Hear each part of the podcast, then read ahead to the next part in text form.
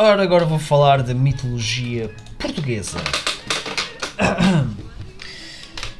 A mitologia portuguesa tem uma, digamos, tem uma origem bastante. Uma longevidade bastante. Será? Por parte dos dias de hoje, de eventos mais recentes. Mas a sua existência teve. precede a invasão romana, isto é, tem várias origens pré-romanas. Está muito associado às entidades da mitologia lusitana. Uh, e a mitologia lusitana é a mitologia dos lusitanos, povo próprio europeu do oeste da Ibérica, do território que compreende a maior parte de Portugal, de Lisa, Extremadura e uma pequena parte de Salamanca. Só para dar uma ideia, a mitologia portuguesa inclui a padeira de Alves Barrota, conhecida por Brites de Almeida, que foi uma figura lendária e heroína portuguesa, cujo nome anda associado à vitória dos portugueses contra as forças castelhanas da Batalha de Alves Barrota em 1885, com uh, o Careto Lazarim, que é um personagem mascarado no Carnaval atrás dos Montes e Alto Douro. Uh, isto é em Portugal, claro, com destaque para Podense, e sendo Lazarim, que é uma freguesia portuguesa do município de Lamego, com 16,54 km quadrados de área e 521 habitantes, menos de acordo com 2011.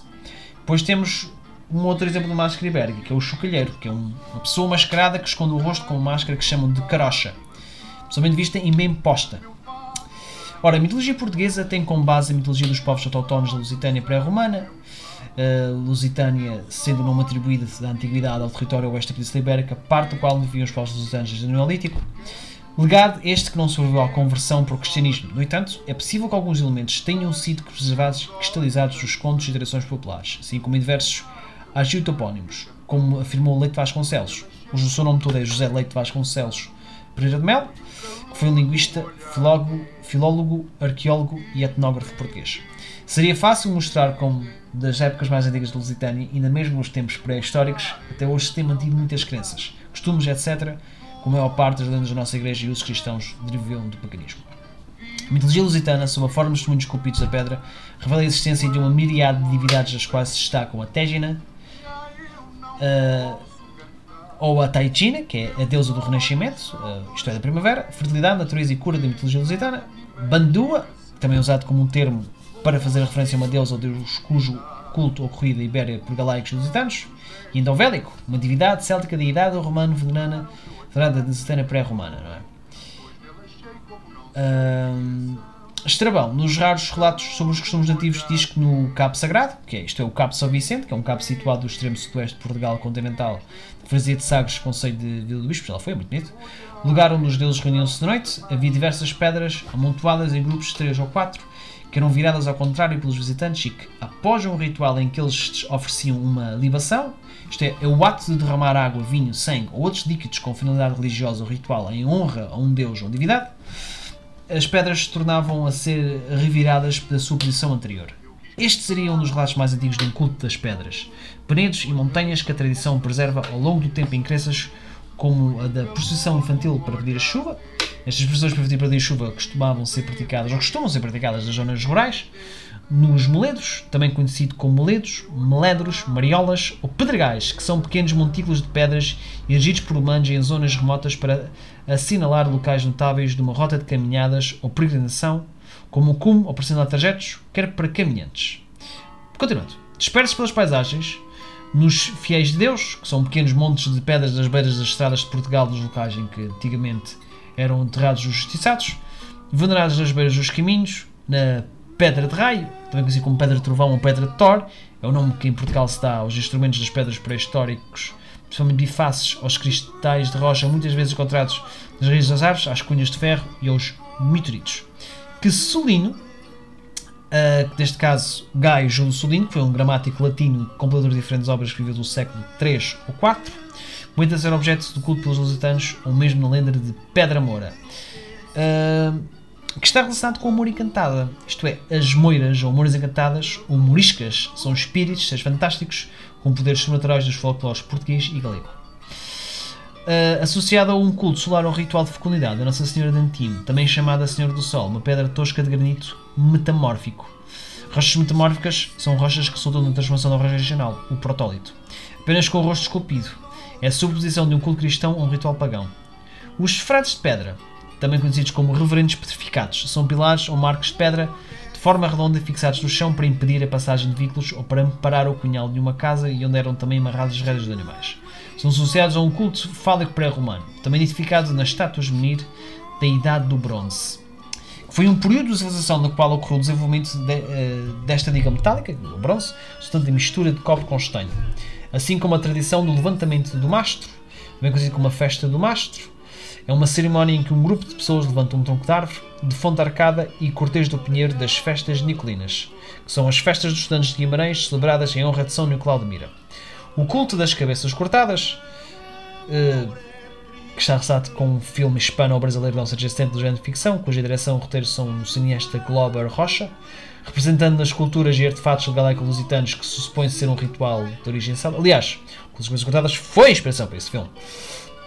Senado a divindades associadas a cultos agrários, funerários e guerreiros, ao qual Rafael Loureiro indica haver uma continuidade da tradição das caveiras dominadas, que chamam-se em Portugal de Coca, também conhecido como Cuca, que é um ser mítico, uma espécie de fantasma, bruxa ou bicho-papão com que se assustam as crianças, ou Coco.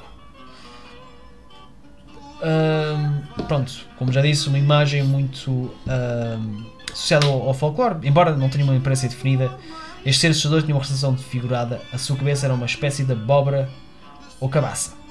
Um ser que Gil Vicente, que é considerado o primeiro grande dramaturgo português, além de poeta de renome, chama de Demo no Alta Barca do Purgatório e que foi ao longo dos séculos representado das festas do Corpo de Deus, também conhecido como a solenidade do Santíssimo Sacramento do Corpo e do Sangue de Cristo, ou Corpus Christi ou Corpus Domini, mas que é em Portugal como Corpo de Deus, que é uma comemoração litúrgica das igrejas católica, apostólica, romana e anglicana.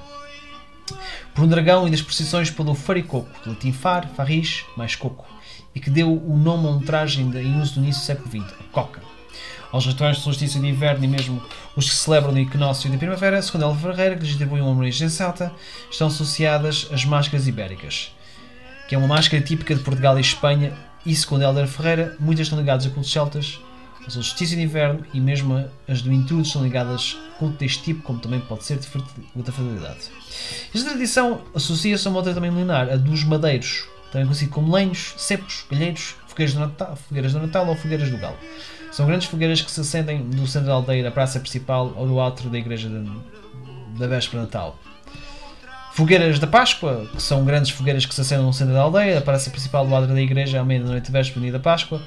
Fogueira só é acesa quando começa o dia de Páscoa. E galheiros, ou facho, é um pinheiro esguio se nas festas de São João no cimo dos montes. Ou cambeiros, que é um tronco alto e esguio de pinheiro que durante as festividades servia para iluminar o lugar da festa. Ora, e como é que foi o contributo romano? Após a conquista romana da Península Ibérica e subsequente romanização, fruto de um lento processo de aculturação mais evidente a partir do século II d.C., os nomes das divindades indígenas são frequentemente latinizados pela sua similitude fonética ou simplesmente associados pela similitude das funções e qualidades. Aos deuses greco-romanos, como por exemplo se verifica com Ares Lusitani, ou Ares Lusitano, que era o deus dos cavalos e cavaleiros da mitologia lusitana, ou Mares Cariosecos, uh, também conhecido como Carioseco, ou Marte Carioseco, que era o deus da guerra lusitana. O culto dos deuses fumantes foi divulgado principalmente pelos burocratas da administração central e pelos militares. No entanto, parece não ter imposto os seus deuses e práticas religiosas às populações locais, o que terá permitido uma certa tolerância às crenças indígenas, que fez com que se uh, desenvolvessem de forma natural fenómenos da culturação. Embora dos meios rurais, das zonas mais afastadas dos grandes centros urbanos, os fenómenos da culturação tivessem tido ritmos mais lentos, o que favoreceu a permanência dos cultos indígenas e quase nenhuma influência romana nestas áreas. Outras fontes importantes foram os autores greco-romanos que registraram algumas lendas, como a do rei Lúcio, é? que está muito associado à grande parte da mitologia portuguesa, que é o suposto filho ou companheiro de Paco, dos romanos de Vinha do Furor, a quem a mitologia romana terá atribuído a fundação lusitânia, as atuais terras de Portugal e de Extremadura espanhola. Uh, pronto, sendo a Lusitânia, a lenda da fundação de Olicipo, que foi o nome romano da capital portuguesa Lisboa, por Ulisses, uh, Odisseu, que foi da mitologia grega e da mitologia romana um personagem da Ilíada e da Odisseia, de Homero. Ou presença de Nereidas, ou os Nereides, que eram as 50 filhas de Nereu e de Doris, e Tritões, que na mitologia negra, a grega, é um deus marinho, filho de Poseidon e Anfitrite, ou Poseidon, como era preferido dizer, geralmente representado com cabeça e tronco humano e cauda de peixe, na margem do Rio Tejo. A tolerância religiosa irá deixar de existir ainda durante o Império Romano. Os cultos pagãos acabaram por ser proibidos, motivados por interesses da ordem política ou religiosa por parte do clero cristão, a partir do momento em que o Império Romano assumiu o cristianismo como sua religião. No contato entre o paganismo e o cristianismo, supõe-se que haja indícios de ter havido, em alguns casos, uma suposição de cultos, nomeadamente do culto à deusa uh, Atégina, que era vista como uma deusa lusitana da lua.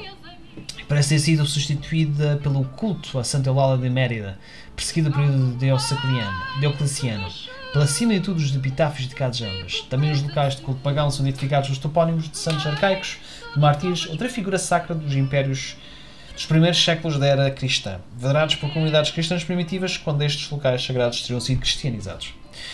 E provavelmente entramos aqui com a entrada dos suevos visigodos. Do século VI, a evidente existência de deidades pagãs, uns adoravam o sol, outros a lua ou as estrelas, outros o fogo, outros a água profunda, ou os mananciais, acreditando que todas estas coisas não tinham sido criadas por Deus para o uso dos homens, mas têm nascido por si mesmas, eram deuses. Versos mitos e lendas foram criados durante a época histórica da criação da cidade e sua elaboração foi ganhando contornos mais elaborados ao longo das gerações. Os mitos portugueses integram diversos tipos de narrativas, nos revelam os aspectos da imaginação nacional portuguesa, concentrada em torno do ciclo da vida e da morte e das forças da natureza, com origem em diversas fontes. O corpus mítico português continua a constituir-se e diversificar-se. Desde o século XIX, que importantes contribuições foram feitas da recolha de contos, lendas e folclore.